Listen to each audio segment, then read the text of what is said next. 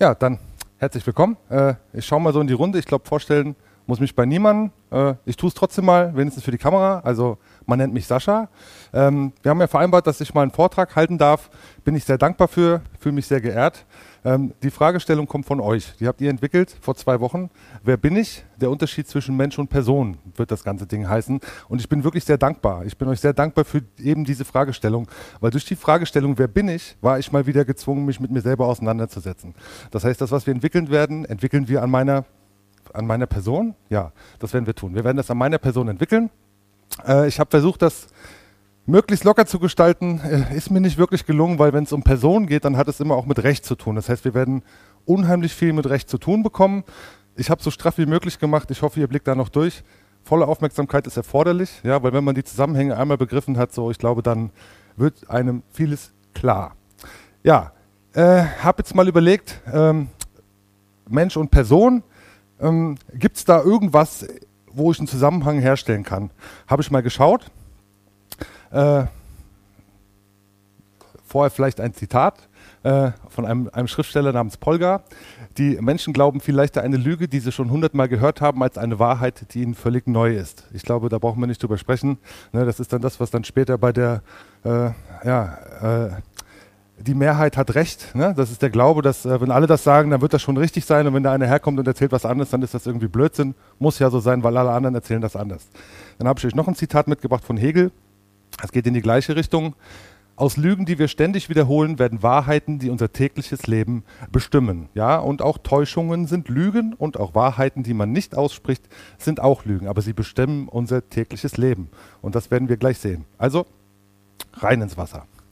Die Unterscheidung zwischen Mensch und Person. Ich habe wirklich mal, ich habe eine Menge gelesen, habe ich mal geschaut, wo finde ich die beiden vielleicht mal in einem Satz. Bin auch tatsächlich fündig geworden im preußischen Landrecht, nämlich im Jahre 1794. Ja, das ist ein, ein, großes Machwerk, das ist der Vorgänger vom BGB.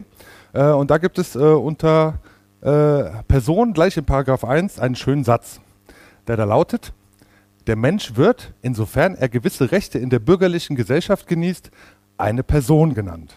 Ja, also hier wird schon mal eindeutig unterschieden, Mensch und Person, das müssen zwei unterschiedliche Dinge sein, weil Menschen werden Personen genannt, wenn irgendetwas vorliegt. Das ist also, äh, wir werden diesen Satz noch häufiger sehen in meinem Vortrag, weil daran orientieren wir uns jetzt mal so ein bisschen, weil da steckt wirklich schon eine ganze Menge drin, wo man mitarbeiten kann an dieser Stelle. Und ich habe mir gedacht, ähm, ist ein bisschen allgemein. Wir schauen jetzt vielleicht erstmal nach den Definitionen. Wie ist denn das überhaupt definiert, so ein Mensch oder so eine Person? Und da gehen wir rein. Äh, ich habe mal im Köbler juristisches Lexikon, das ist das Standardwerk für Juristen. Ne? Wenn die irgendwas wissen wollen, dann wird der Köbler gewälzt. Meint ist ein bisschen älter, von 2004, ist aber, glaube ich, äh, hat sich nichts wirklich daran geändert. Und da heißt es, der Mensch ist das beseelte, mit Verstand und Sprachvermögen begabte Lebewesen von seiner Geburt bis zu seinem Tode. So definieren Juristen den Menschen. Ähm, ich muss ganz ehrlich sagen, mir hat das nicht so wirklich gut gefallen, weil es stellt den Menschen so raus. Ne? So, oh, da ist der Mensch als hätte er überhaupt mit nichts anderem was zu tun. Deswegen habe ich mir erlaubt, äh, die Definition ein bisschen zu ergänzen. Bei mir heißt das dann, der Mensch ist das beseelte, mit Verstand und Sprachvermögen begabte Lebewesen von seiner Geburt bis zu seinem Tod, hervorgegangen aus einem Schöpfungsakt. So, und da gehen jetzt bei vielen wahrscheinlich die Lampen an, weil die denken, Schöpfungsakt, hm, das klingt so nach Genesis und nach Bibel und irgendein Gott, der den Menschen gemacht hat. Nein, nein, das ist viel einfacher. Und ich habe tatsächlich auch eine Definition, auf meine Weise habe ich gefunden, äh, die geht noch ein bisschen weiter zurück als, äh, als die Bibel. Äh, die habe ich nämlich aus den Runen geschöpft. Ne? Wird dir wahrscheinlich gut gefallen, denke ich mal. Äh, ich zeige euch das vielleicht mal. Das ist die Is-Rune. Ja? Die Is steht für das Ich. Mich als Wesen. Ne? Also sie beschreibt mich. Äh, ich alleine kann keinen Schöpfungsakt vollziehen, weil das funktioniert irgendwie nicht. Ne? Also wenn ich einen Menschen schöpfen will, dann brauche ich mindestens zwei Is, ne? ich brauche zwei Individuen äh, für den Schöpfungsakt. Und da gibt es in den Runen tatsächlich dann auch eine Unterscheidung. Das ist einmal äh, links die Eibe oder Ir-Rune, die beschreibt das weibliche Prinzip. Und rechts haben wir die Man- oder Algis-Rune und die beschreibt das männliche Prinzip. Und wenn ich diese beiden jetzt nehme, und miteinander vereine, dann kriege ich einen neuen Menschen. Das ist die sogenannte Hag-Al-Rune, die beschreibt eigentlich alles. Ja? Das, das All, die höchste Heiligkeit ist das. Das zeigt eigentlich auch schon, was in diesem Schöpfungsakt dabei rauskommt, nämlich ein, ein göttliches Wesen. In der Tat. Und zwar ganz ohne Bibel. So. Und wenn ihr denkt, das ist jetzt vielleicht irgendwie Humbug oder so, schaut euch das Symbol gut an. Ihr kennt es alle. Wir verwenden es regelmäßig. Auch Wikipedia verwendet es. Wir finden es nämlich da wieder als Zeichen für Geburt, Abstammung und Schöpfung. Das ist also ein ziemlich gebräuchliches Zeichen, wo wir gar nicht wissen, wo es herkommt. Okay. Äh, ja, ich glaube, beim Menschen ist klar, Lebewesen, hervorgegangen aus Schöpfungsakt, ne? also eine Verkettung äh, entsteht neues Leben, das ist der Mensch. Die Person äh, war ein bisschen einfacher. Ja? Ich habe mich erinnert, ich habe da mal die, äh, das Fremdwort habe ich gesehen, irgendwo auch geschrieben in der Fremdensprache, aber ich habe es nicht mehr gefunden, brauchte aber gar nicht so lange suchen. Als Definition für Person reicht es beim Duden zu gucken. Weil beim Duden Worum steht es? Duden.de. Ja? Die liefern als Erklärung, die Person verdanken wir dem Etruskischen, über Lateinisch Persona, Maske des Schauspielers, von Etruskisch Perschu, Maske. Ganz einfach. Ne? Das können wir einfach zusammenfassen, indem wir sagen, eine Person ist eine Maske am Theater, also eine fiktionale Gestalt, also eine Fiktion. Die kann man wunderbar darstellen. Ja, das kennen wir ja.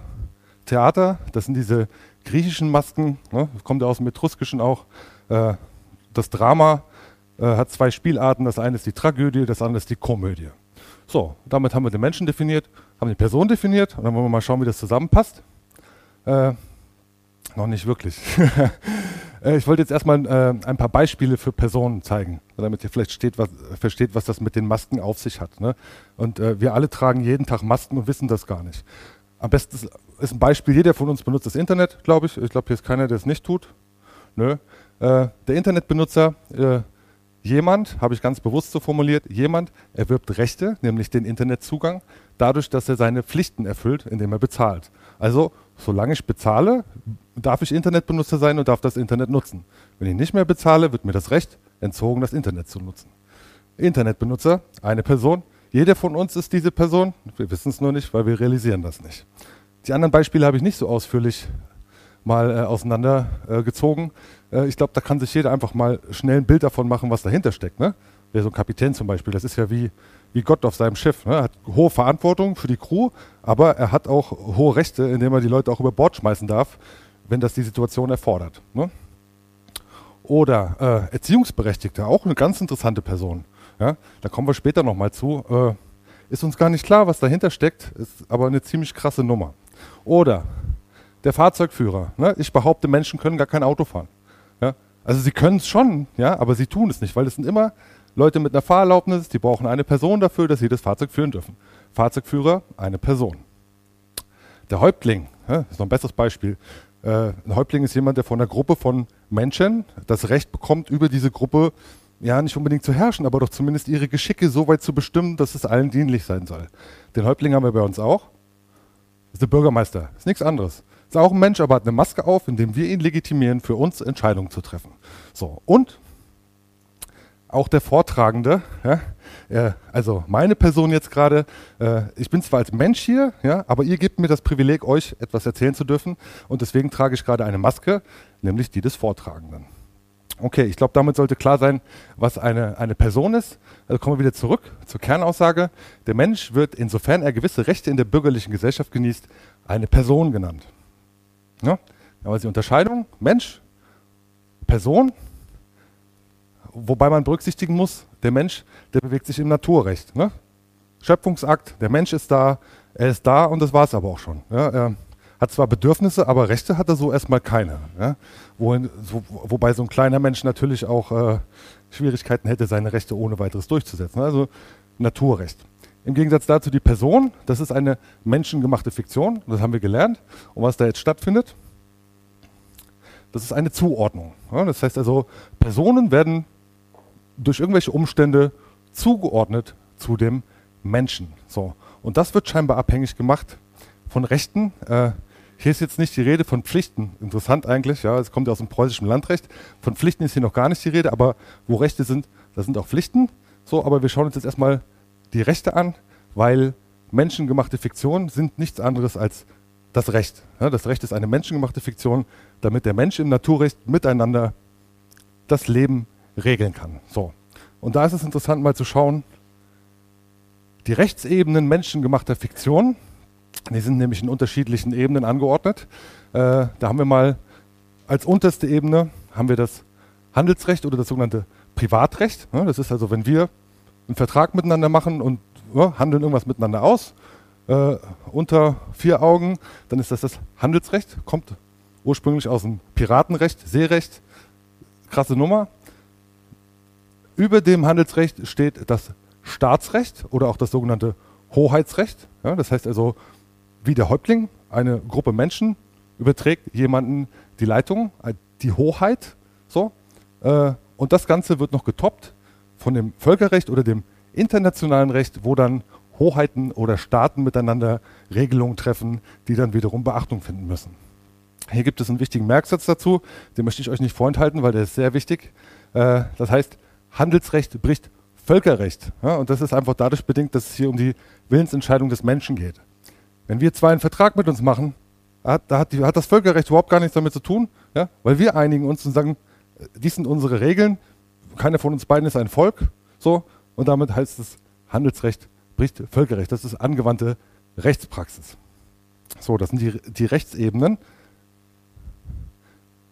Jetzt wird ein, ein neuer Mensch wird geboren. Ich habe da oben mal das Symbol so als im Hinterkopf, dass er nicht alleine da ist, sondern da stehen welche hinten dran und da stehen viele hinten dran, weil es braucht viele, damit wir heute hier sein können.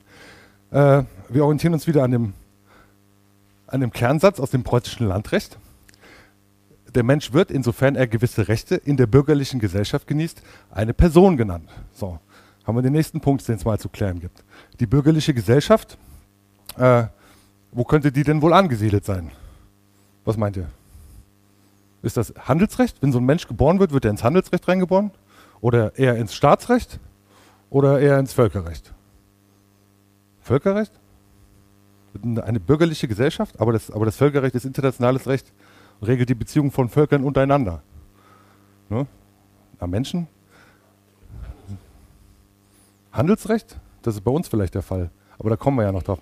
Okay, ich will es nicht so schwer machen. Also in der Regel wird so ein Mensch in den Staat reingeboren. Ne? So, nämlich in eine Gruppe von Menschen, die irgendwie organisiert sind. Das ist die bürgerliche Gesellschaft.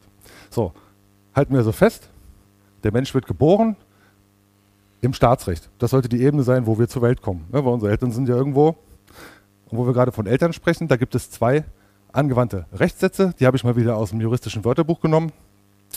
Äh, das eine ist ius sanguinis, auf Lateinisch das Recht des Blutes. Das ist der Grundsatz, dass das Kind die Staatsangehörigkeit seiner Eltern erlangt. Und im Gegensatz dazu, jus soli, das ist lateinisch für Recht des Bodens. Und das ist der Grundsatz, dass das Kind die Staatsangehörigkeit des Geburtsortes erlangt. Ne? Haben wir zum Beispiel äh, in den USA, ne? Illegale mexikanische Einwanderer zeugen ein Kind in den USA, das kommt da zur Welt, hat automatisch die amerikanische Staatsbürgerschaft. Dann haben die das Problem, das Kind ist Amerikaner, aber die Eltern nicht. Jetzt, jetzt sollen die Eltern nach Hause. Ne? Das ist ein großes Problem seit vielen Jahrzehnten in den USA. Oder auch ein gutes Beispiel, wenn man in einer amerikanischen Airline über dem Atlantik zur Welt kommt, ja, dann kriegt man die amerikanische Staatsangehörigkeit. Das ist einfach so. Ne? Also die haben Jus Soli. Also wenn jetzt ein neuer Mensch geboren wird, dann scheint die Frage zu sein, die da wichtig ist, von welchem Eltern und an welchem Ort wurde er geboren? So, und da die Frage hier lautet, wer bin ich? Ich wurde geboren in der Bundesrepublik Deutschland. So, damit ist es jetzt erforderlich, dass wir mal eine staatsrechtliche Betrachtung der Bundesrepublik Deutschland vornehmen. Äh, ich sage es gleich voraus. Äh, die Bundesrepublik Deutschland und die DDR sich, unterscheiden sich an der Stelle überhaupt nicht, weil es, es, gilt für beide im Endeffekt. So. Und da gibt es einen Kernsatz, den sollte eigentlich schon jeder von euch kennen. Äh, der ist vom Bundesverfassungsgericht. Bundesverfassungsgerichtsgesetz sagt, äh, die Entscheidung des Bundesverfassungsgerichts binden alle Organe und Behörden des Bundes. Das ist, hat, hat, Gesetzescharakter, das heißt, es ist das höchste Organ in der Bundesrepublik Deutschland. So. Und dieses Bundesverfassungsgericht hat 1973 mal festgestellt, das Deutsche Reich hat den Zusammenbruch 1945 überdauert und ist weder mit der Kapitulation der Wehrmacht noch mit der Ausübung fremder Staatsgewalt untergegangen. Das Deutsche Reich existiert fort, besitzt nach wie vor Rechtsfähigkeit, ist als Gesamtstaat mangels Organe allerdings nicht handlungsfähig. Die Bundesrepublik Deutschland ist nicht Rechtsnachfolger des Deutschen Reiches. Ne? Das ist mal so grundlegende Entscheidung. Da gibt es zwei Dinge, die wir uns merken müssen. Ich habe das mal rausgestellt. Das Deutsche Reich besitzt Rechtsfähigkeit.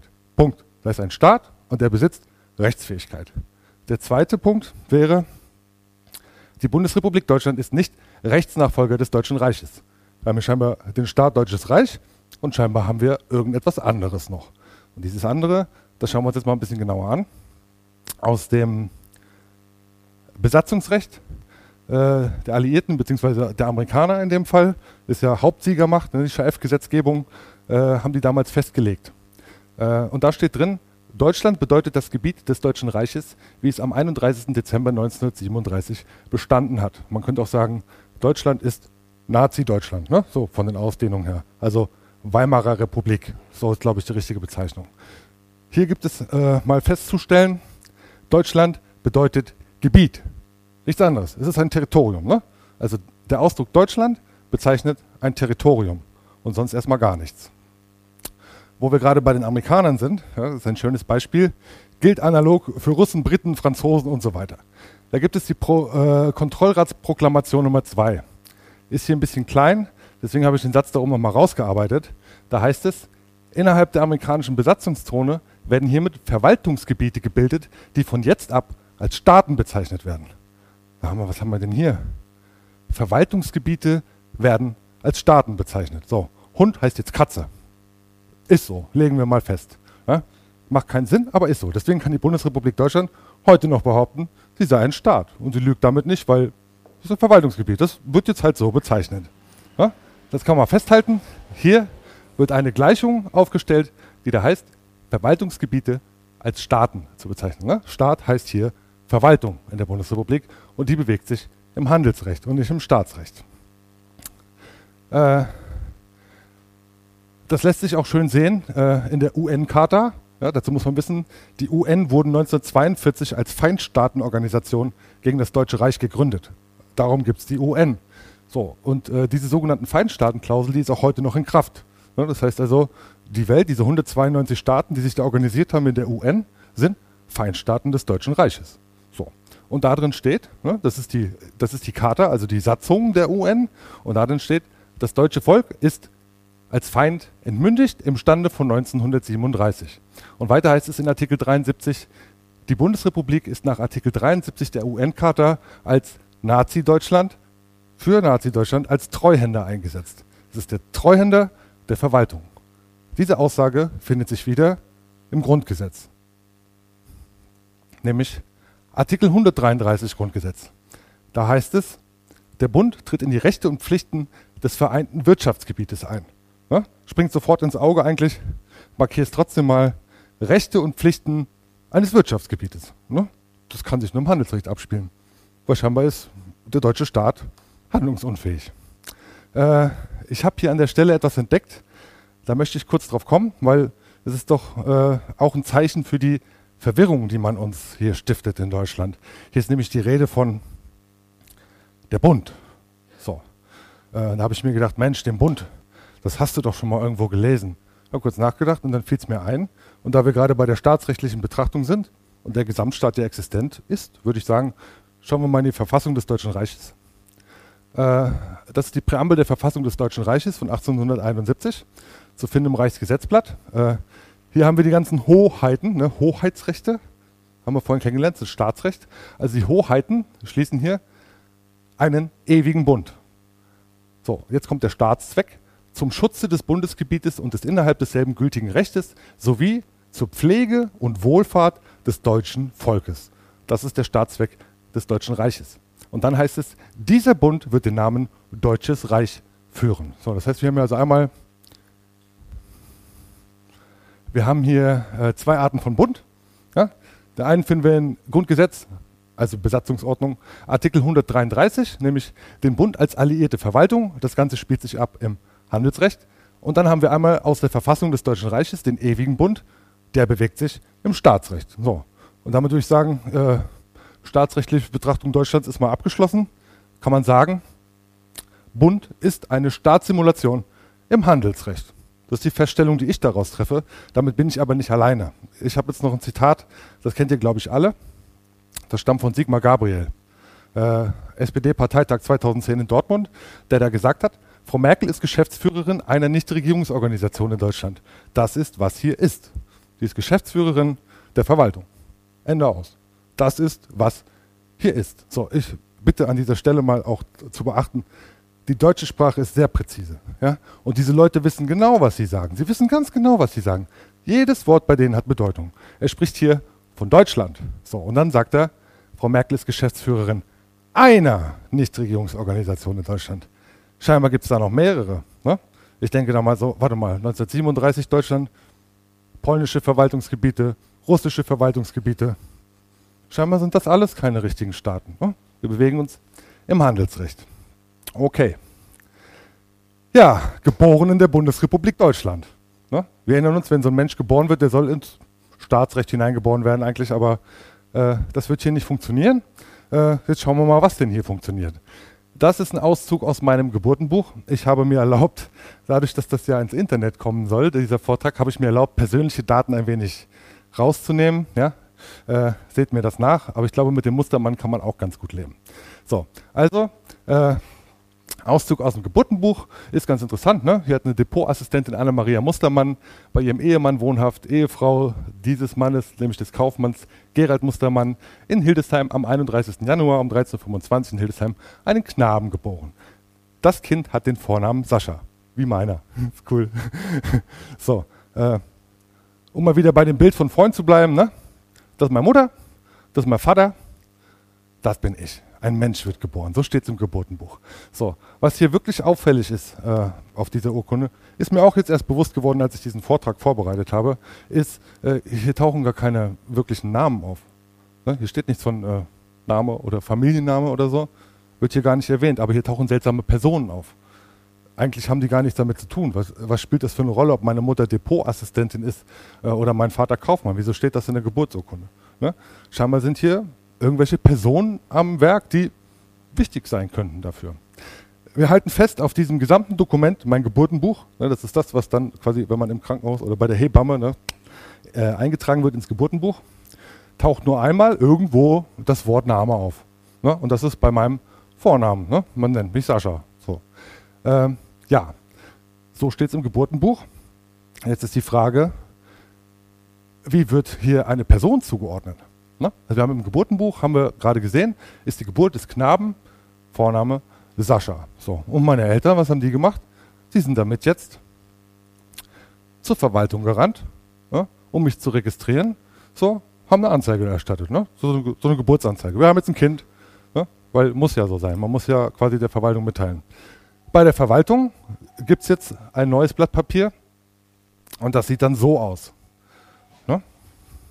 Das wird dann ausgestellt äh, aufgrund dieses Geburtenbuchsauszugs. Ja, und meine Eltern hingegangen und haben gesagt, so, das ist unser Kind, wir würden das gerne hier jetzt anmelden.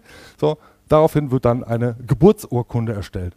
Und da fällt dann schon mal gleich auf drei Dinge, nämlich erstens, es gibt eine Registernummer. Ne, schau mal, muss ja, muss ja so sein, ne, wie, ein, wie, ein, Auto mit einem Kennzeichen braucht eine Registernummer. Dann haben wir hier auf einmal äh, die Bezeichnung Geburtsname, habe ich nicht gesehen auf der ursprünglichen Geburtenbuchanzeige haben die sich irgendwo rausgezogen. Ne? So, und dann, last but not least, aus dem Knaben wurde jetzt äh, das Attribut Geschlecht männlich. Ne? Das sind schon mal unterschiedliche Dinge. Was mir dann noch aufgefallen ist an der Stelle, ist die Frage äh, Geburtsurkunde, Fragezeichen, ne? weil wir wissen ja aus der deutschen Sprache, das Ur, das steht für den Ursprung, die Urzeit, äh, die Ursache, also der Anfang von irgendwas, ne, äh, ist die Frage, ist das, ist das die Urkunde meiner Geburt, wo es doch schon einen Eintrag im Geburtenbuch gab? Ich sage nein, aber für die Verwaltung schon, ne, weil sie lernt mich jetzt erst kennen und erstellt daraus ihre Urkunde. Ja, das tut sie natürlich nicht mutwillig. Äh, jetzt kommt die Stelle, wo wir ein bisschen in die Gesetze reingehen werden. Ne, es gibt auch dafür Vorschriften, wie das zu erfolgen hat. Und da geht es gleich mal richtig zur Sache. Nämlich da gucken wir ins sogenannte Personenstandsgesetz und da finden wir unter Paragraph 21 Eintragung in das Geburtenregister unter Absatz 3 im vierten Satz den Hinweis auf den Erwerb der deutschen Staatsangehörigkeit des Kindes nach Paragraph 4.3 des Staatsangehörigkeitsgesetzes wird hingewiesen. Ja? Und meine Eltern sagen, sagen, ja, ihr Kind hat jetzt die deutsche Staatsangehörigkeit. Äh, über das Stack könnte ich einen eigenen Vortrag machen, ja, weil das ist eine Riesengeschichte. Ich kann wirklich nur empfehlen, jeder von euch muss sich damit mal auseinandergesetzt haben. Ja. Ist vielleicht nach diesem Vortrag gar nicht mehr so groß erforderlich, weil wir werden darauf nochmal zurückkommen. An dieser Stelle nehmt mal einfach das, was ich euch sage. Ihr werdet nachher verstehen, warum das so ist. Ja. Ich mache an dieser Stelle nämlich die Feststellung, wir haben gelernt, Staat ist Verwaltung. Hier ist kein Staat am Werk. Kann eine Verwaltung Staatsangehörigkeiten vergeben? Das kann sie nicht. Ja? Deswegen kriegen wir äh, mit dem Eintragen zur Geburt, kriegen wir das Merkmal Deutsch. Wir sind vermutete Deutsche und damit zu Verwaltende, weil die Deutschen sind ja als Feind entmündigt von der UNO und fallen unter die Treuhand der UNO. Das passiert äh, im Satz 4, aber der Punkt 5, der ist noch viel krasser. Weil da heißt es, zum Geburtseintrag wird hingewiesen auf das Sachrecht, dem die Namensführung des Kindes unterliegt. Ja, Moment mal. Auf das Sachrecht, dem die Namensführung des Kindes unterliegt. Puh, Sachrecht, Kinder, Menschen, kompliziert, finde ich, ne? So. Aber zum Glück lässt einen das Recht damit ja nicht alleine. Man muss eigentlich immer nur gucken, ja, wo man hingucken muss. Äh, es gibt diesen Spruch, ich glaube, es ist von Cicero, ich bin mir aber nicht sicher, der da heißt, je korrupter ein Staat, desto mehr Gesetze braucht er. Ja, also wenn wir nur in unser Steuerrecht gucken, so, das ist klar, ellenlang, ja, das ist, was hier ist. Äh, an dieser Stelle sage ich euch, wir schauen einfach mal ins Einführungsgesetz BGB, nämlich in Artikel 10. Da gibt es nämlich eine Aussage zu Namen, weil hier wird ja auf die Namensführung hingewiesen. Und da heißt es im Einführungsgesetz BGB, Namen, der Name einer Person unterliegt dem Recht des Staates, dem die Person angehört. Ja? Also der Name einer Person unterliegt hier Recht des Staates, ist kein Staat, ist Verwaltung, wissen wir ja nun schon. Ne? Äh, der Name der Person unterliegt also hier der Verwaltung.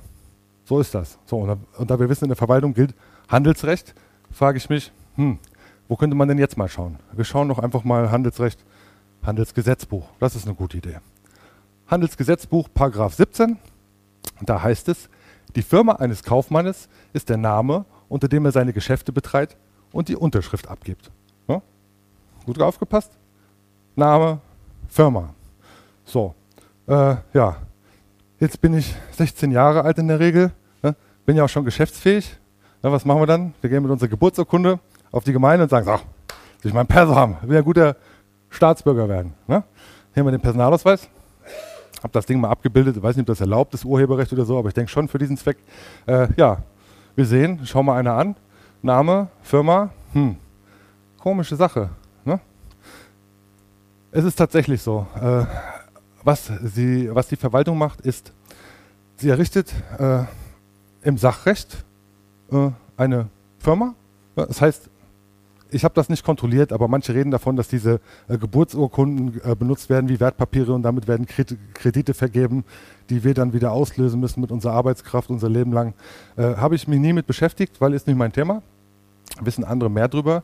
Aber was ich festgestellt habe, ist, das hier oben ist Fakt. Ne? Wir haben gesehen, aus der aus dem Knaben wurde ein männlich, aus dem männlich wird irgendwann der Herr. Und der Herr Mustermann agiert, indem er mit seiner Unterschrift diese Person benutzt, agiert er als Treuhänder und damit als Bürger. Hm? Okay. Zum Personalausweis, vielleicht nochmal, um mit der Staatsangehörigkeit äh, da nochmal ein bisschen anzuhaken, habe ich auch noch was Interessantes, äh, nämlich die Personalausweisverordnung. Ja? Da steht das nämlich auch drin. So, man muss nur wissen, wo man gucken muss. Da geht es um einen Antrag auf Erteilung. Ich habe das mal ein bisschen gekürzt, weil sonst hätte ich das nicht auf die Seite gekriegt, aber ihr könnt euch das alle selber anschauen. Das Zeug ist im Internet, ist kein Geheimnis. Ne? Also Antrag auf Erteilung. Der Antrag muss folgende Angaben enthalten. Erstens Angaben, die zur Feststellung der Identität von juristischen und natürlichen Personen notwendig sind. Ne, wir halten hier mal fest. Es gibt eine Unterscheidung. Juristische Personen, natürliche Personen. Und das in der Personalausweisverordnung. Dann heißt es unter A, bei natürlichen Personen insbesondere der Familienname, die Vornamen, der Tag und der Ort der Geburt sowie die Anschrift der Hauptwohnung. Hier haben wir also eine natürliche Person, die ist gekennzeichnet durch den Familiennamen. So, und unter B heißt es, bei juristischen Personen insbesondere der Name, die Anschrift des Sitzes, die Rechtsform, die Bevollmächtigten. Außerdem ist in diesem Fall eine Kopie des Handelsregisterauszuges oder der Errichtungsurkunde beizufügen. So, also juristische Personen sind gekennzeichnet durch den Namen, hm, irgendwie Errichtungsurkunde. Ich habe dieses Ding schon so oft im Internet durchdiskutiert mit Leuten, ja, die dann dagegen schießen und sagen, ja, weiß doch jedes Kind, eine juristische Person ist natürlich eine Firma, das sind GmbHs und sowas. Und dann sage ich immer nur, ja, schon mal eine GmbH mit Personalausweis gesehen? Ich glaube nicht. Ja, die kriegen keinen Personalausweis.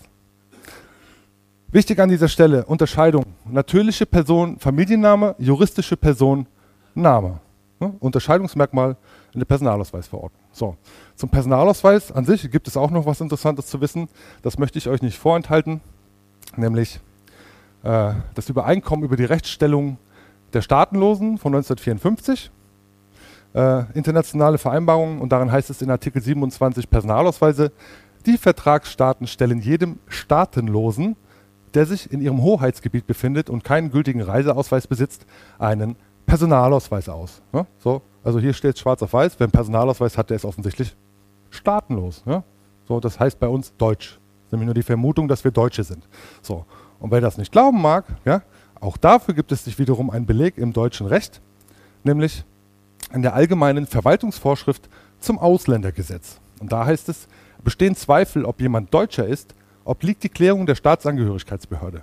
Bis zur Klärung ist er als Ausländer zu behandeln. Beruft sich ein Ausländer darauf, Deutscher zu sein, hat er dies gemäß 70 Absatz 1 nachzuweisen. Zum Beispiel durch Staatsangehörigkeitsurkunde.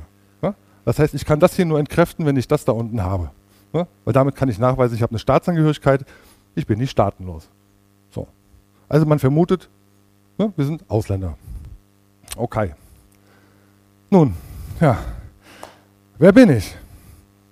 Was wissen wir bis jetzt? Ich bin der als Knabe geborene Mensch, hm, Hagal, Sascha.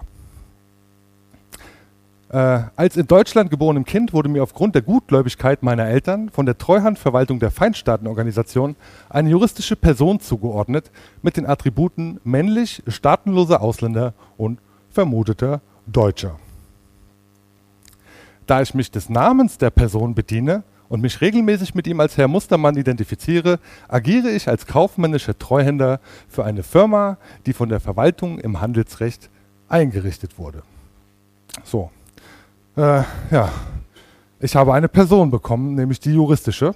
Äh, ich habe jetzt mal wieder die beiden Theatermasken hier eingeblendet. Ich glaube, jeder von uns weiß, welche der beiden mir hier zugeordnet wurde. Das ist, glaube ich, keine Frage. Ich bin sicher, es ist diese hier, ja, weil ich muss für alles den Kopf hinhalten. Ich muss haften äh, ja, und habe eigentlich auch nichts davon und bin entrechtet. Äh, als Sache werde ich behandelt. Deswegen übrigens auch, wenn man aufs Amt geht, aufs Arbeitsamt oder so, ne, da sitzen Sachbearbeiter. Ja, ich, ne, wir sind Sachen. Oder vor Gericht zum Beispiel, da heißt dann, es wird verhandelt in der Sache. Äh, ja, seltsam. Hier ist die Erklärung. So, äh, hab das jetzt gut runtergerasselt. Äh, wollen wir Pause machen? Ja, ne? Erstmal. So, zurück zum zweiten Teil. Äh, eine Person haben wir nun schon ausgemacht ne, von diesem äh, Komödien- und Tragödienstadel hier. Äh, hier sind jetzt aber zwei Masken. Das bewegt mich zu der Frage, kann ich nicht eigentlich eine vorteilhaftere Person erlangen? Ja, da würde ich sagen, machen wir uns mal auf die Spurensuche danach, nämlich im geltenden Recht. Muss man gar nicht lange suchen. Wir schauen mal in das Grundgesetz für die Bundesrepublik Deutschland. Da steht nämlich in Artikel 19, ihr wisst ja, 1 bis 20 sind ja die sogenannten Grundrechte im Grundgesetz und da steht in Artikel 19 drin, die Grundrechte gelten auch für inländische juristische Personen, soweit sie ihrem Wesen nach auf diese anwendbar sind. Okay, wenn hier steht, die Grundrechte gelten auch für juristische Personen, dann gehe ich davon aus, dass juristische Personen in den Grundrechten ansonsten nicht, nicht angesprochen werden. Ja? Also müssen wir nur eins machen, wir müssen jetzt mal in den Grundrechten gucken, ob wir einen Personenkreis finden, der angesprochen wird ja? und der sich von juristischen Personen unterscheidet. Da braucht man auch nicht lange suchen. Zum Beispiel Artikel 8 Grundrecht. Äh, alle Deutschen haben das Recht, sich ohne Anmeldung oder Erlaubnis friedlich und ohne Waffen zu versammeln. Und siehe da, hier ist schon eine Personengruppe, die bezeichnet wird und die scheint unterschieden zu sein von juristischen Personen. Wir haben alle Deutschen, die Deutschen. So, dann stellt sich die Frage, wer ist das? Wer sind denn diese Deutschen?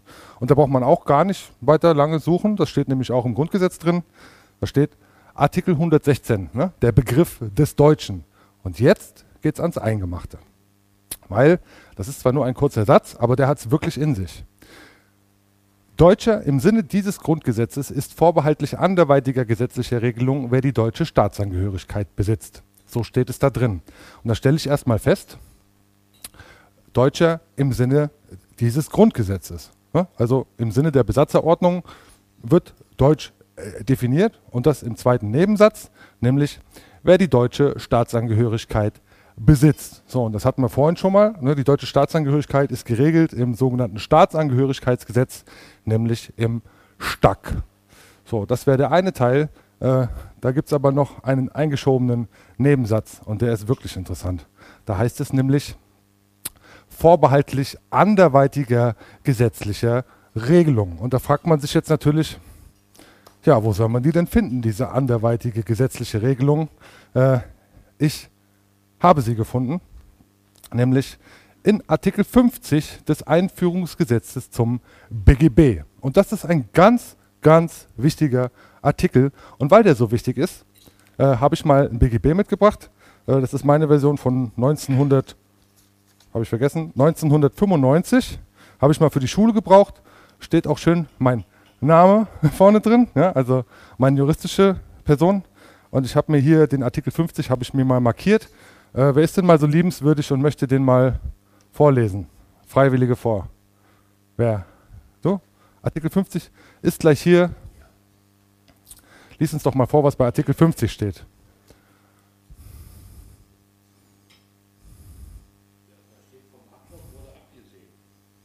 Was steht da? Vom Abdruck wurde abgesehen. Vom Abdruck wurde abgesehen, steht hier. Tatsächlich.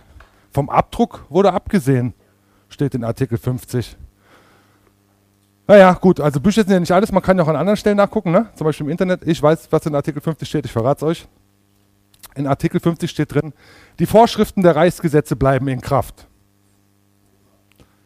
Oha, vom Abdruck wurde abgesehen. Ja, warum? Das ist ein gutes Beispiel für die Täuschung, die hier durchgeführt wird. Ja? Hier steht, die Vorschriften der Reichsgesetze bleiben in Kraft und in meinem BGB steht, vom Abdruck wurde abgesehen, weil ist scheinbar nicht wichtig. Doch, es ist sogar maßgeblich wichtig, weil wir haben hier einen riesen Unterschied. Bei den Reichsgesetzen handelt es sich um Staatsrecht und bei dem Staatsangehörigkeitsgesetz, das ist für die Verwaltung, das ist Handelsrecht. Und deswegen ist es erstens hier so angeordnet und zweitens sogar im Grundgesetz so angeordnet, weil Staatsrecht steht über Handelsrecht. So, dann würde ich sagen, naja, äh, schauen wir doch mal rein in dieses Staatsangehörigkeitsgesetz, weil wir sind ja auf der Spurensuche nach einer anderen Person. Äh, müssen wir mal schauen, ob wir da irgendwie an die Reichsgesetze rankommen. Das Staatsangehörigkeitsgesetz STAK, also Verwaltungsrecht, Handelsrecht, äh, das ist das, womit die Bundesrepublik Deutschland arbeitet. Steht hier auch zuletzt geändert 2016. Ne? Da ändern die regelmäßig irgendwas drin, weil sie können ja ihre allgemeinen Geschäftsbedingungen für die Verwaltung anpassen, wie sie möchten. Äh, für uns ist eigentlich nur wichtig an dieser Stelle, das Ausfertigungsdatum.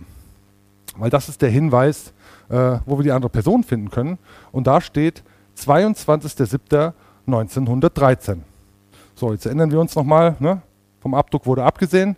Artikel 50 Einführungsgesetz BGB, die Vorschriften der Reichsgesetze bleiben in Kraft. Bleiben in Kraft heißt, bleiben gültig. So. Das heißt, wir müssen jetzt eigentlich nur mal das Staatsangehörigkeitsgesetz mit dem Ausfertigungsdatum 22.07.1913 suchen, nämlich in Form des Reichsgesetzes. Und das finden wir als Reichs- und Staatsangehörigkeitsgesetz, das sogenannte Rustag, trägt das gleiche Ausstellungsdatum wie das Stack. Und da heißt es in Paragraph 1, Deutscher ist, wer die Staatsangehörigkeit in einem Bundesstaat besitzt. Und dann heißt es weiter in Paragraph 4, durch die Geburt erwirbt das eheliche Kind eines Deutschen die Staatsangehörigkeit des Vaters, das uneheliche Kind eines Deutschen die Staatsangehörigkeit der Mutter. Wichtig hier in diesen beiden Paragraphen, Deutscher durch die Geburt. So. Und damit kann man sagen, die Zuordnung der Person Deutscher erfolgt einfach dadurch, dass der Mensch geboren wird. Damit wird die Person zugeordnet. Und dieser Deutscher, weil das ja das Reichsgesetz ist, hat Staatsrecht. Kommt ja aus dem Staatsrecht. Okay, deswegen äh, die Unterscheidung. Deutsch ist die Vermutung, das ist geltendes Recht. Und dann gibt es noch den Deutscher, ja, das ist nämlich die Rechtsstellung als Deutscher. Und das ist gültiges Recht, nämlich Reichsgesetze. Die Rechtsstellung als Deutscher durch Geburt. Da finden wir im bürgerlichen Gesetzbuch äh, BGB, äh, in Paragraph 1 steht schon, die Rechtsfähigkeit des Menschen beginnt mit der Geburt. Also tatsächlich, es ist so, der Mensch hat Rechtsfähigkeit. Äh, hier erfolgt dann durch die Geburt die Rechtsstellung als Deutscher und da haben wir, tada, die natürliche Person. Also die zweite Person jetzt ausfindig gemacht. So, äh, auch hierzu ähm, gibt es nochmal einen Beleg im geltenden Recht, nämlich wiederum im Einführungsgesetz des BGB. Und das ist ganz wichtig, weil das ist der entscheidende Satz eigentlich an dieser Stelle. Das ist Artikel 5, ist das sogenannte Personalstatut, ja, Name ist Programm, äh, ne, Personalausweis und so. Und darin steht, wird auf das Recht des Staates verwiesen, dem eine Person angehört.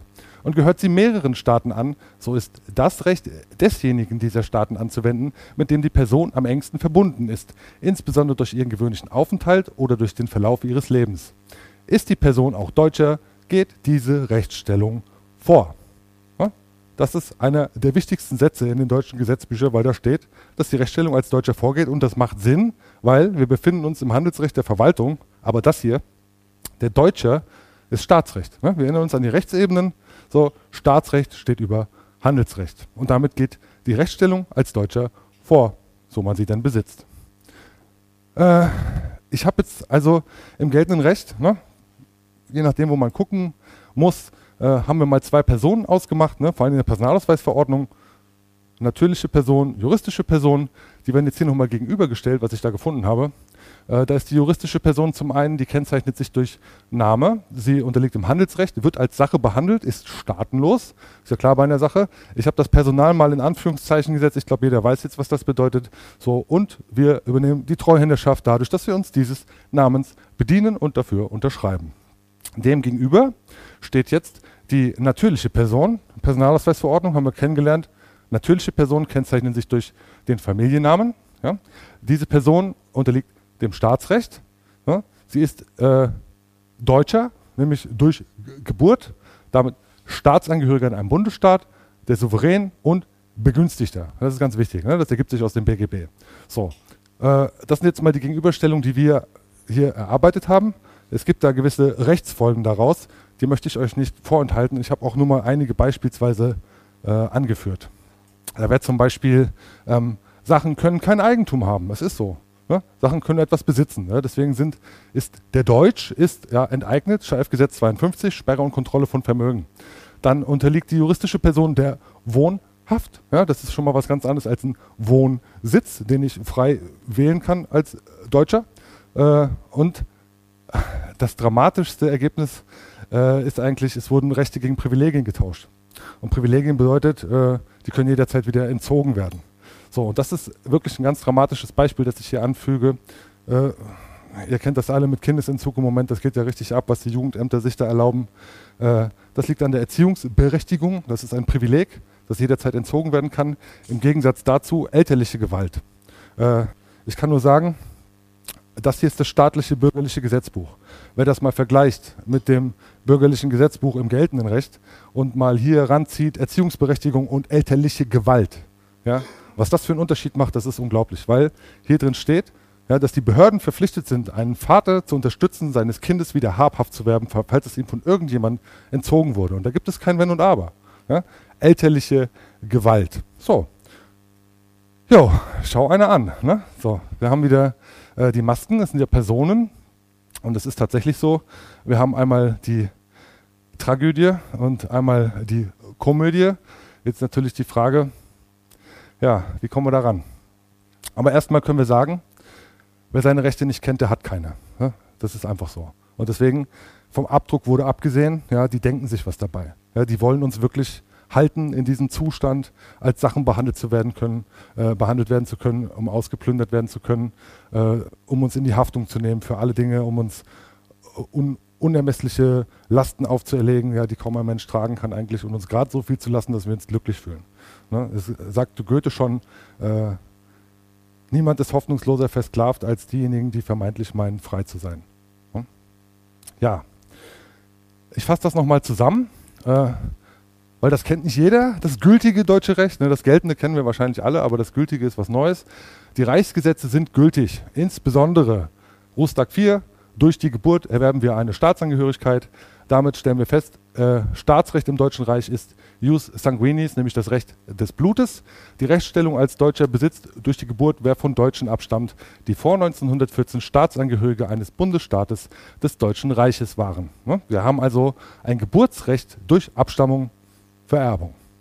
Okay, dann stellt sich jetzt natürlich die Frage, äh, besitze ich denn auch diese Rechtsstellung? kann ich diese Person dann irgendwie haben? Ne? Oder habe ich sie schon eben durch Geburt? So. Ich habe vorhin schon mal gesagt, die deutsche Sprache ist eine der präzisesten der Welt. Ja? Deswegen habe ich das mal so seltsam getrennt da oben. Ja, es ist tatsächlich eine Feststellung, ja? weil ich stelle mich jetzt fest an der Stelle. Wir haben gerade gelernt, in Rustag 4 steht, äh, das eheliche Kind erbt die Staatsangehörigkeit des Vaters. Das ist an dieser Stelle also wichtig. Schauen wir mal bei mir. Ich bin ehelich geboren als Knabe Sascha. Ehelich, das heißt, ich mache eine Ableitung äh, nach dem Vater. Mein Vater, das ist der Gerald. Der wiederum wurde ehelich geboren 1940. Ne? Wieder ehelich geboren, das heißt, ich muss wieder nach seinem Vater. Das ist mein Großvater gehen. Mein Großvater ist der Gerhard. Der wiederum wurde ehelich geboren 1920. Das reicht jetzt noch nicht ganz, weil ich muss vor 1914 kommen, um wieder äh, an den Deutschen ranzukommen. Das heißt, äh, ehelich geboren, ich leite ab nach meinem, seinem Vater, mein Urgroßvater. Das ist der Richard, der wiederum wurde ehelich geboren im Jahre 1897. Und wir sind jetzt äh, gelandet 1897 beim Richard. Meine Damen und Herren, ich darf vorstellen, mein Urgroßvater, er hätte bestimmt nicht damit gerechnet, dass er euch heute präsentiert wird. Ja? Äh, aber das ist auch genau das, was in dem Sternchen drin steckt. Ja? Es sind wirklich tatsächlich die Leute, die auch hinter mir stehen. Sie, sie sind alle hier. Sie sind alle hier. Alle sind hier mit mir, weil das ist meine Abstammung. Also, Richard Gustav Wilhelm, geboren 1897 in Hildesheim. Hildesheim lag 1897 im Königreich Preußen. Und äh, damit kann ich sagen, im Paragraph 1 Rustag steht, Deutscher ist, wer die Staatsangehörigkeit in einem Bundesstaat besitzt. Das heißt, mein Erblasser war Deutscher und das heißt, ich habe die ich besitze die Rechtsstellung als Deutscher durch Abstammung und die habe ich erlangt mit der Geburt. Ja, jetzt erinnern wir uns mal an die allgemeine Verwaltungsvorschrift, ja, weil ich habe jetzt für mich habe ich festgestellt, jawohl, ich besitze diese Rechtsstellung als Deutscher, äh, aber das weiß ich ja erstmal nur für mich. Ne? Jetzt schauen wir nochmal in die allgemeine Verwaltungsvorschrift. Ob jemand Deutscher ist, obliegt die Klärung der Staatsangehörigkeitsbehörde dann trage ich jetzt äh, meine Feststellung, die ich getroffen habe, an diese Behörde heran. Das macht man mit einem Feststellungsantrag.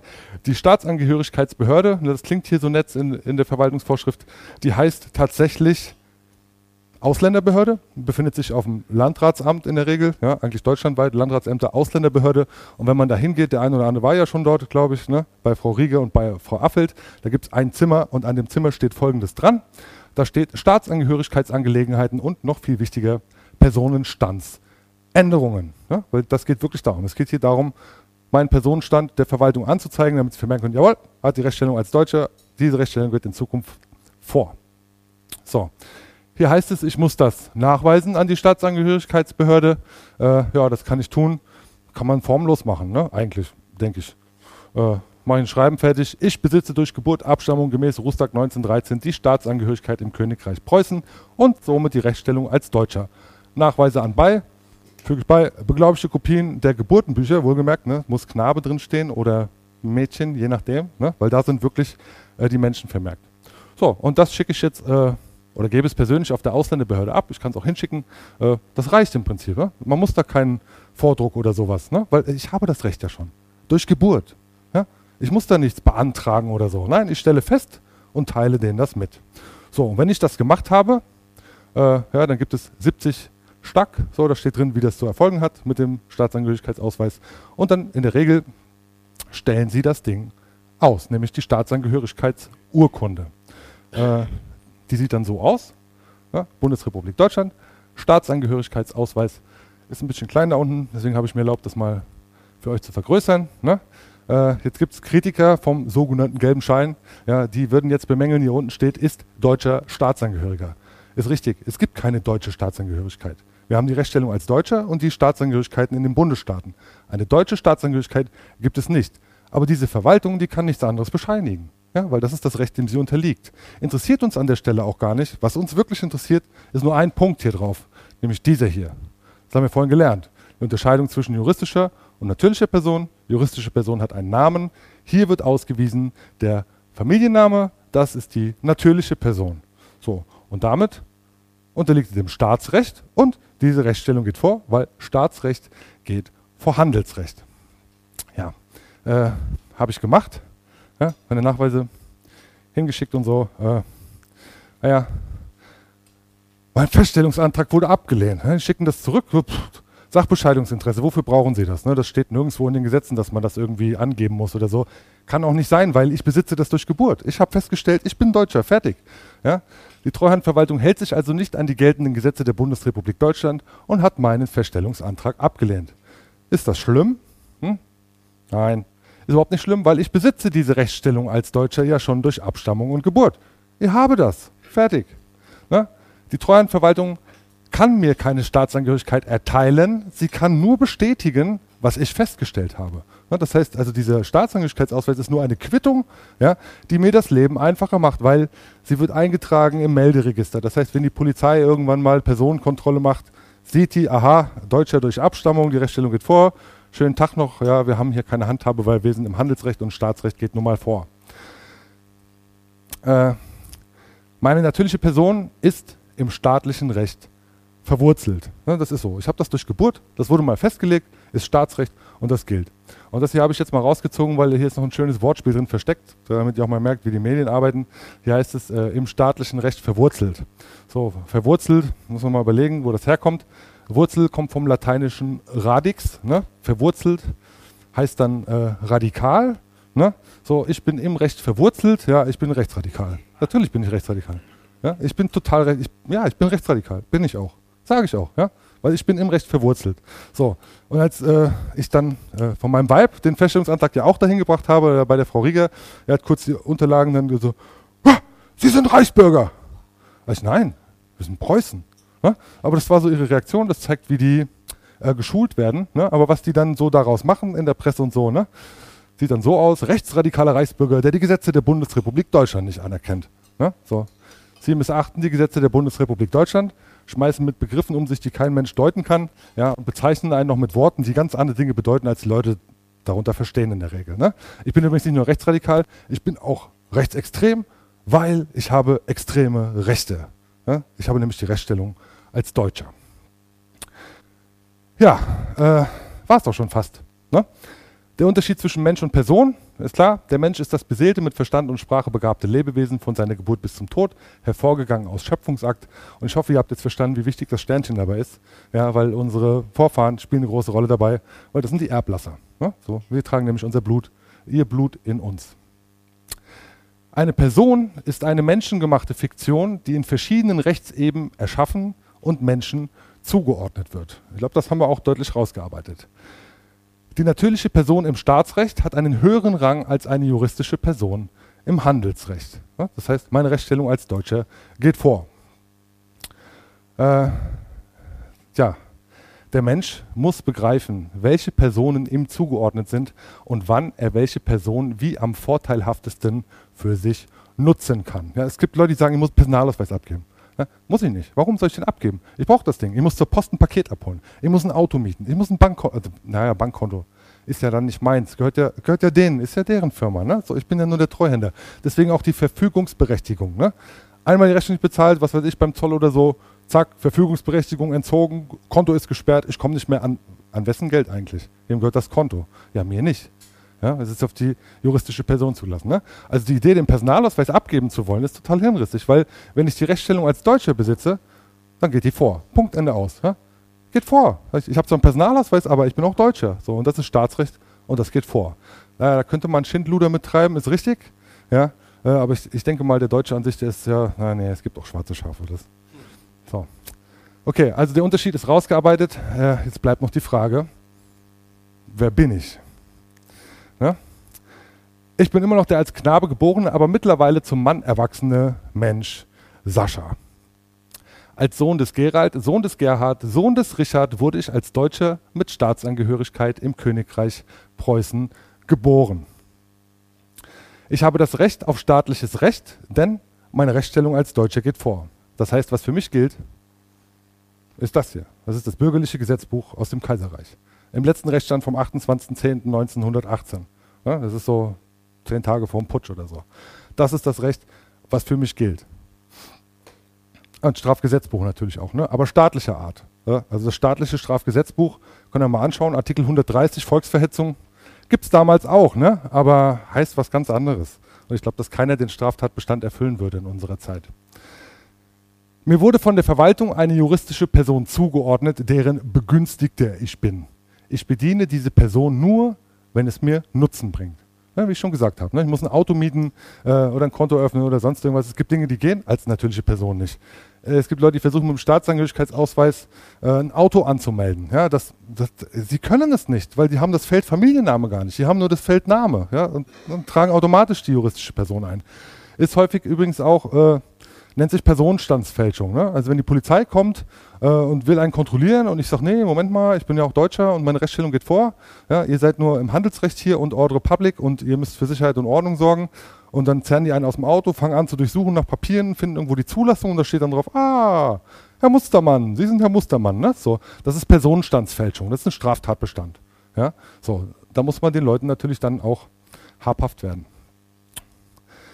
Wer seine Rechte nicht kennt, hat keine. Ne? Das haben wir schon mal festgestellt vorhin. Ne? Vom Abdruck wurde abgesehen. Ne? So, kennt keiner. Allerdings folgt daraus auch, wer seine Rechte kennt, der muss dafür eintreten. Ne? Und zwar insbesondere, wenn er den Staatsangehörigkeitsausweis nicht bekommt, ne? wenn er ihm verweigert wird, rechtswidrig. Ich habe das, ach, mit, äh, wie nennt sich das? Dienstaufsichtsbeschwerde. Ich habe Strafanzeigen gestellt, ne? weil das ist eigentlich ein Entzug der Staatsangehörigkeit, was sie versucht haben, Amtsanmaßung und so weiter bis zur Generalstaatsanwaltschaft. Aber die das machen die nicht mit, das wird alles abgekanzelt und so. Das heißt aber nicht, dass ich jetzt äh, am Arsch wäre oder so, ne? weil ich, ich kenne meine Rechte und ich werde sie auch vertreten. Und deswegen hängt jetzt mittlerweile, ich weiß nicht, ihr kennt die Geschichte wahrscheinlich ein, dass meine Tür mal ins Haus geflogen ist und so. Äh, das nächste Mal, wenn sie kommen, ja, dann werden sie an meinem Gartentor dieses hier finden. Ne? Das habe ich ausgedruckt, einlaminiert, das hängt bei mir draußen an der Grundstücksgrenze. Ja? So, das ist, ich teile Ihnen mit, was hier ist. So, und da gehen wir nochmal durch, weil das ist jetzt echt knackig alles zusammengefasst. Ne? An diesem Wohnsitz leben. Wohnsitz und Wohnhaft. Ne? Wohnsitz ist was vollkommen anderes. Ne? Das ist der Ort, der Lebensmittelpunkt. So, Leben. Ich erinnere mich an diese Dinge von Heike Werding, wo man eine Lebenderklärung machen soll oder sonst irgendwas. Ne? Ja, auf welches Recht stellt man sich denn dann? Ich weiß es. Ist das Naturrecht? Ja, dann kann ich sehr wohl hingehen und den Richtern androhen oder irgendjemand androhen, dass ich ihm drei Finger abhacke. Ne? Das macht man im Naturrecht so. Ne? Aber ein Rechtskreis, einen anerkannten Rechtskreis, habe ich damit noch lange nicht. Ne? Also, hier leben der Mann Sascha, ja, das bin ich, oder zumindest nennt man mich so, mein Weib, das ist hier, so. Äh, dann der Hinweis aus der Familie der und jetzt aufgepasst, Mustermänner in Mehrzahl. Ja? Mustermänner, weil wenn ich jetzt hier Mustermann hinschreiben würde, dann würde es wieder irgend so, irgend so ein Bekloppter würde wieder hingehen, so, hier steht Herr Hagemann, so, so. ja, bitteschön. Äh, ist die Mehrzahl, da steckt auch der Gerald drin, der Gerhard drin, da alle stecken da drin. So. Und äh, Familie und in Sperrschrift. Der Hinweis, ich bin nachgewiesener Deutscher. Ja? Ich habe den Staatsangehörigkeitsausweis nicht, ja? aber ich habe es nachgewiesen. Ich habe es Ihnen nachgewiesen. Das heißt, ich bin nachgewiesener Deutscher. Und ich kann es jederzeit belegen, weil ich habe meine Abstammungsunterlagen. Wer es sehen will, kann es sehen. Ich kann es nachweisen. Es ist nachgewiesen. Ich bin Bundesstaatenangehöriger, nämlich im Königreich Preußen, gemäß 4 Absatz 1 Rustag, also gültiges deutsches Recht. Ich bin Grundrechteträger und natürliche Person gemäß 1 BGB und die Artikel des Einführungsgesetzes EGBGB. Ihr seht, ein paar sind wir durchgegangen. Ne? Fünf hier Rechtsstellung als Deutscher geht vor. Zehn sind Namen, ne? wer hat das Recht an Namen? So, 50, ganz wichtig, Reichsgesetze sind gültig. Ich habe hier auf ein paar verzichtet, weil sonst hätte das den Rahmen gesprengt. Äh, empfehle ich euch, schaut es halt mal an, weil wer seine Rechte nicht kennt, der hat keine und Gesetze sind zum Lesen da. So, dann mache ich die Bemerkung, wir sind ausschließlich Ministroren und Begünstigte, aber niemals Treuhänder juristischer Personen. Ich schließe das aus an meiner Gartentor. Ich sage, meine Rechtsstellung als Deutscher geht vor. Hier gibt es das nicht. Paragraph 17 HGB wird ausdrücklich ausgeschlossen. Es ist egal, was jemand macht, tut oder sagt. Ja? Und wenn er kommt und mich mit Herr Mustermann anspricht, dann sage ich, ja, wie ein Herr. Ja? Wo sind wir? Ja? So. Aber weil viele es eben nicht wissen, nochmal der Hinweis, Rechtsbelehrung. Ne? Auch für den Letzten verständlich, egal wer da kommt. Es gelten insbesondere Paragraph 36 Beamtenstatusgesetz und Paragraph 63 Bundesbeamtengesetz. Da steht im Prinzip das Gleiche drin, nur das eine gilt für Landesbeamte, das andere gilt für Bundesbeamte. Und darin steht sinngemäß, äh, der Beamte haftet persönlich für die Rechtmäßigkeit seiner Handlungen. Ja? Er haftet für die Rechtmäßigkeit seiner Handlungen. So, er muss sich schon auch an, an gültiges Recht halten. Meine Rechtsstellung geht vor. Der Hinweis darauf, er haftet dafür, ja, und dann hier 823, 839 BGB sagt nämlich genau das aus. Ja, Sie haften persönlich dafür. Hm? So. Äh, das, äh, ne, ich glaube, da kommt keiner mehr. Glaube ich nicht. Ja, weil es ist so, ne? ich, ich weiß, ich weiß es, ich weiß, wer ich bin. Ich weiß, wer ich bin und ich vertrete das auch. So. Ja, äh, die Frage ist, ja, wer bist du? Ja? Und kennst du deine Rechte? Das ist zum einen jetzt die Frage, die ihr an mich gerichtet habt, ja, wer bin ich? Die gebe ich jetzt an euch zurück. Ja, wer seid ihr? Äh, das ist aber auch die Frage, die sich hieraus ergibt, wenn jemand zu mir ans Tor kommt. Ne? Das ist auch die erste Frage, wenn ich in eine Kontrolle bei der Polizei komme. Dann frage ich zuerst, wer sind Sie? Ne? Wer sind Sie überhaupt so? Und dann geht das los. Ne? Hier, zeig mal Dienstausweis, ja, haben Sie vielleicht noch einen anderen Ausweis oder so? Nee, wieso? Dann sage ich, naja, gut, äh, Artikel 5 EGBGB, so meine Rechtsstellung geht vor als Deutscher und Sie können mich hier nicht kontrollieren. Artikel 6 EGBGB, Ordre Public, Sie sind für die Aufrechterhaltung der Ordnung zuständig, aber nicht für Bundesstaatenangehörige. Kann ich vielleicht nur Ihren Personalausweis sehen, ne? dann gleich ladungsfähige Anschrift notieren. Also nicht nur Dienstausweis, sondern Personalausweis, ladungsfähige Anschrift und denen sagen, Leute, ich bringe das zur Anzeige, wenn ihr meine Rechte missachtet. Ne? Und dann sagen die sowas wie, naja, aber das, die Staatsanwaltschaft, die stellt das ja sowieso dann ein. Ne? Und dann kann man denen nur sagen, Wissen Sie, glauben Sie wirklich, der Staatsanwalt wird bei Ihnen unterschreiben, wenn er sonst nichts unterschreibt? Was passiert, wenn der Staatsanwalt nicht unterschreibt? Bleibt ein offenes Verfahren. Und irgendwann wird das Ding geklärt werden, weil irgendwann herrscht hier vielleicht wieder staatliches Recht. So, und diese Leute haften ja, bis in die dritte Generation. Das heißt, wenn heute so ein, wie nennen sich die? Vollstreckungsbeamte heißen die ja, ne? Berufsbezeichnung Vollstreckungsbeamte. Wenn die sich in die Nesseln setzen, so, dann haften deren Urenkel noch dafür, was ihre Urgroßväter, in dem Fall wäre das bei mir der Richard Gustav Wilhelm, ja, ich würde ihn ausgraben und wahrscheinlich, weiß ich nicht, ja, aber äh, sie haften dafür. Ja, damit sind wir auch schon, auch schon fast am Ende angelangt. Ne? Äh, gibt einen großen Mann, das ist der Schiller, über den sagt Churchill, den Deutschen muss der Geist Schillers ausgetrieben werden. Ne? So. Deswegen vielleicht auch als kleiner Hinweis an das Patriotische Institut. Ja? Da ist mein Vaterland, nämlich da, wo das Recht ist. So, das ist mein Vaterland. So. Äh, und da möchte ich ganz gerne noch kurz bei einhaken, ja, weil vor dem Recht kommt die Pflicht. Ja, es braucht Leute wie mich. Ja, es braucht Leute wie euch, die sich auf das Recht stellen und dafür kämpfen wollen. Ja, und das auch wieder argumentieren können und auch wollen. Und Leute, die aufklären, die andere aufklären und sagen, Leute, da ist das Recht, ja, es ist euers, es ist euers durch Geburt. Ja. Versichert euch, macht eure Abstammung klar, ja, und dann stellt euch auf euer Recht, weil eure Rechte gehen vor. Aber wer seine Rechte nicht kennt.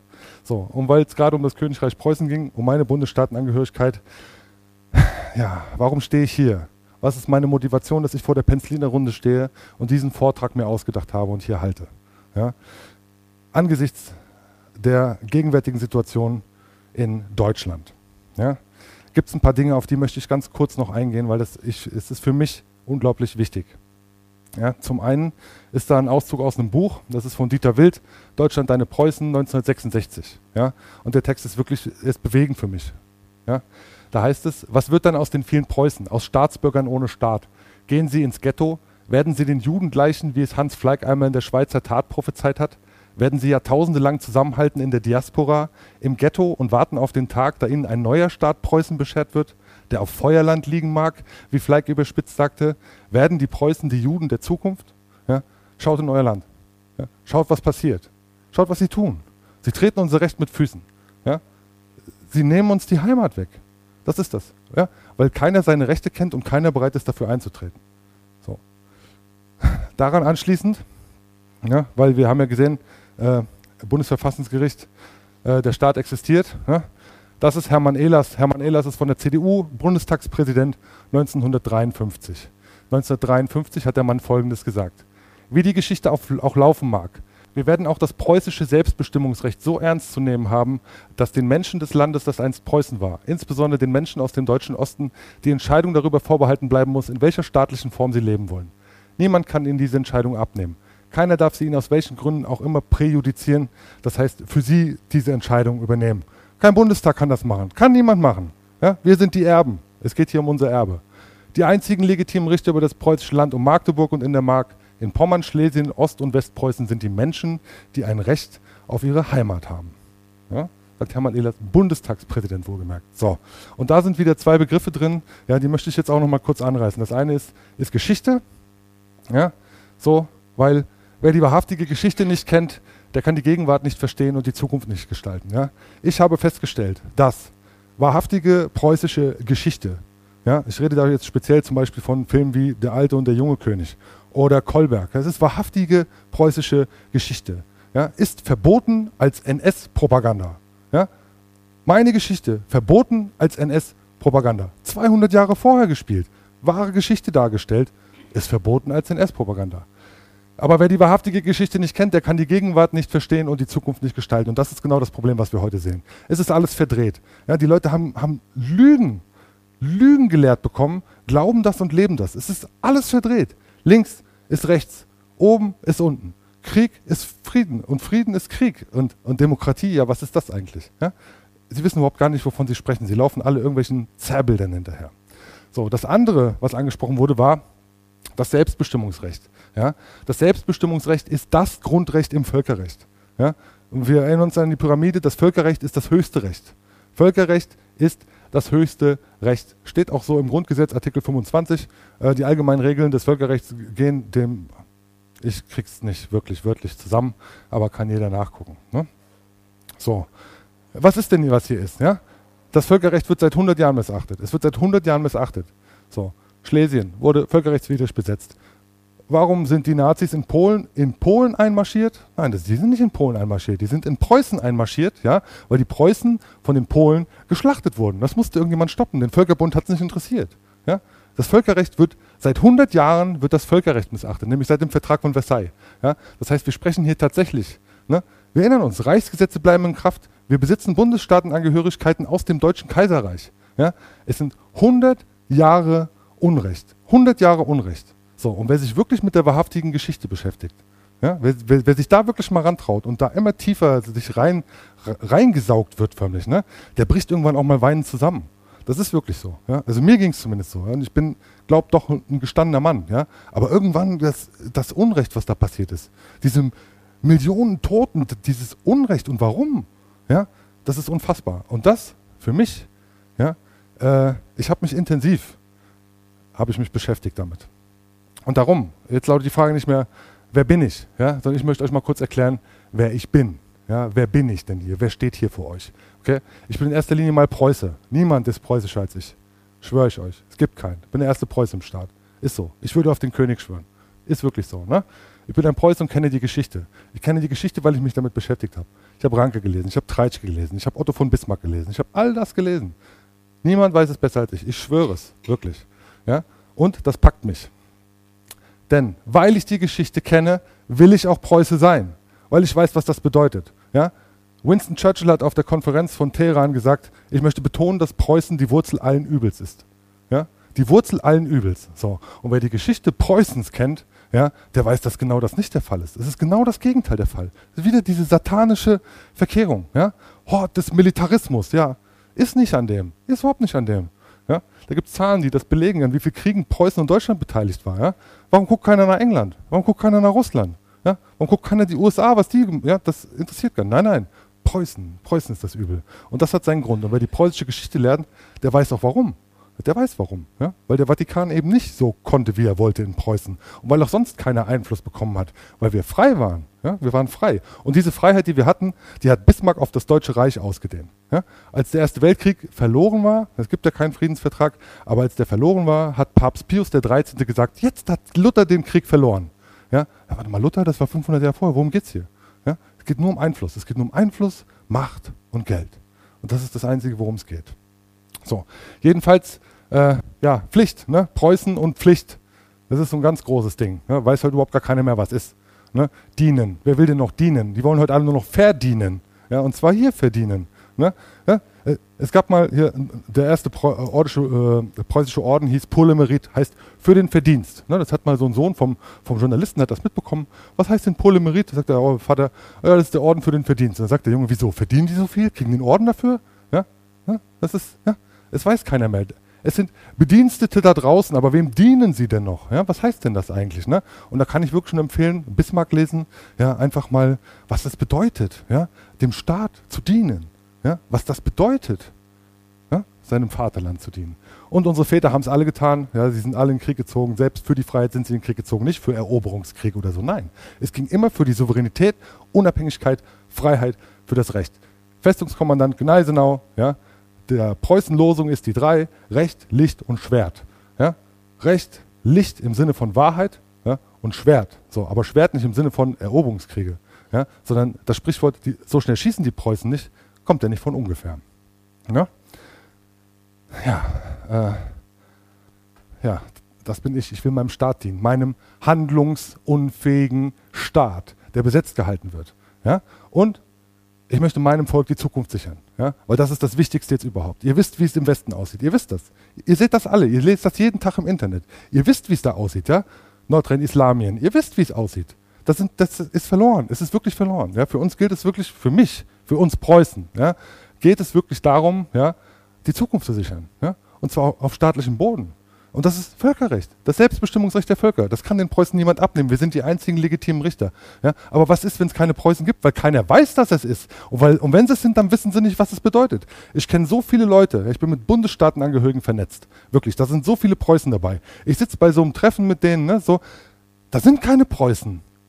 Ja? Da sind Leute, die haben das Recht, so, nutzen das auch, um sich vom System zu schützen, ja, aber ihre Pflicht tun und was für Preußen tun, das will keiner. Ja, ja, wo, ja, wo soll denn das hinführen? Nach Feuerland?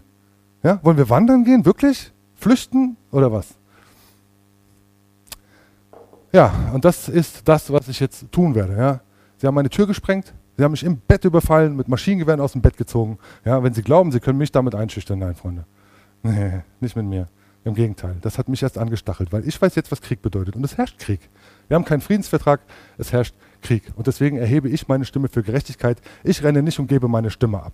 Ja? Apropos Stimme abgeben, wir haben jetzt Landratswahlen, glaube ich, ne? Land, Landratswahlen so. Schaut doch mal eure Wahlbenachrichtigung an. Ja? Was da drauf steht, da steht nicht Name, da steht Familienname. Ja? So. An diesem einen Tag ja, sagen sie, ja, wirklich, ihr seid wirklich Deutsche. Ne? Aber das machen sie nicht nur mit euch, den echten Deutschen, sondern das machen sie mit jedem, der die Vermutung Deutsch im Personalausweis hat, weil da machen sie halt mal die Vermutung, dass halt jeder dann an dem Tag Deutscher ist. Ja? Und so bestimmen viele Leute ab über eine Verwaltung, in der wir sowieso nichts zu sagen haben. Ne? So. Und wenn ich hier sage, ritterlich, ja, äh, wer weiß denn heute noch, was das bedeutet? Äh, du weißt es vielleicht, ja, du kennst ein bisschen die Runen, die Rita, ja, das Recht, das Gesetz, ja, aber ansonsten haben wir doch unsere Wurzeln total verloren. Ja. Ich wohne auf einem alten Rittergut. Ja. ja Moment mal, der wohnt auf dem Rittergut. Ja, Ne? Das ist ein altes Rittergut, weil Mecklenburg ist noch immer mittelalterlich organisiert, wenn es um den Bundesstaat geht. So, hier gibt es äh, Landstandschaften und Ritterstand und sowas. Ne? Und bei mir war ein freier Herr, ihr kennt den alle, das ist der Herr Malzahn. Ne? Das ist Ritterrecht gewesen. Ne? So, das heißt also, die müssen schon irgendwie auch irgendwas dargestellt haben. Ja? Und äh, wir hatten Ritterakademien und so weiter. So, und das, genau das möchte ich zum Anlass nehmen, ja, mit den Erfahrungen, war ja lange nicht bei euch. So, aber die Erfahrung, die ich gemacht habe, jetzt gerade in den letzten drei Wochen, auch mit dem äh, Patriotischen Institut, ja, hat mich bewogen, über mich nachzudenken. Deswegen stehe ich hier und halte diesen Vortrag. Wer bin ich? Ja? Wer bin ich und was will ich eigentlich? Ja? Ich stehe hier und sage, jawohl, ich bin Sascha, ich bin Preuße und ich will Preuße sein und ich will für Preußen kämpfen. Und das hat mich dazu bewogen. Ja? Ich habe jetzt auch mal einen Schritt getan. So, äh, halt nicht viel von Vereinsgründung, weil ich wüsste auch gar nicht, in welchem Rechtskreis ich das machen soll. Weil wo soll ich es anmelden? Mein Staat ist handlungsunfähig. Ich habe eine Organisation gegründet. Habe ich mir angemaßt. Ja, so. Habe da auch schon ein paar Konzepte entwickelt, dazu gehören auch Medien und sowas. Äh, unter anderem, ja, ganz wichtig, habe ich ganz oben auf meiner Prioritätenliste wird stehen, der Zentralrat der Preußen. Ja? Wir müssen unsere Stimme erheben für unser Vaterland. Das müssen wir tun. Ja? Weil wenn wir das nicht tun, dann werden wir es verlieren. So einfach ist das.